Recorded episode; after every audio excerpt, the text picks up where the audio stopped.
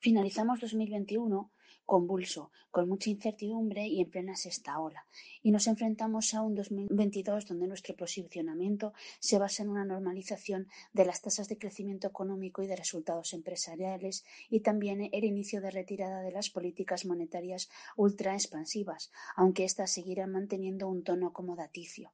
El crecimiento seguirá apoyado por unas condiciones financieras favorables, aunque no exento de riesgos, provenientes fundamentalmente de la evolución de la pandemia y de los cuellos de botella.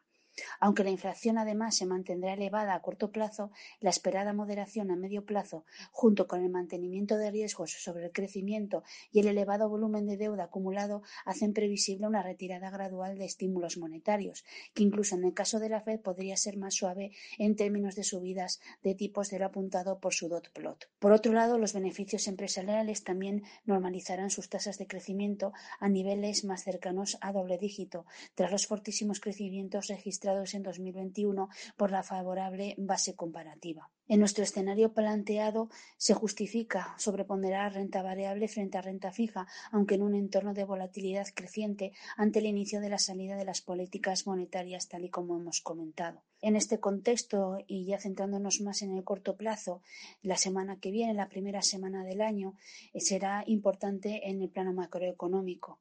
Tendremos numerosas referencias de relevancia, sobre todo de crecimiento e inflación.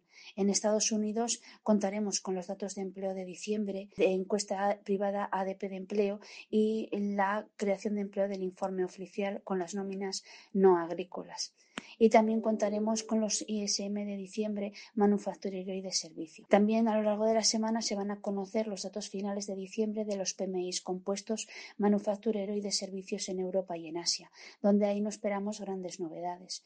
Y luego en Europa las referencias de relevancia van a estar en los datos de precios, que conoceremos en la eurozona, en Francia y en Alemania, donde deberían mostrar tasas de crecimiento aún elevadas. Mantenemos nuestra perspectiva y nuestra visión positiva en bolsa, que entendemos que en 2022 contaremos con oportunidades de inversión. Para más información, ver la estrategia publicada de 2022.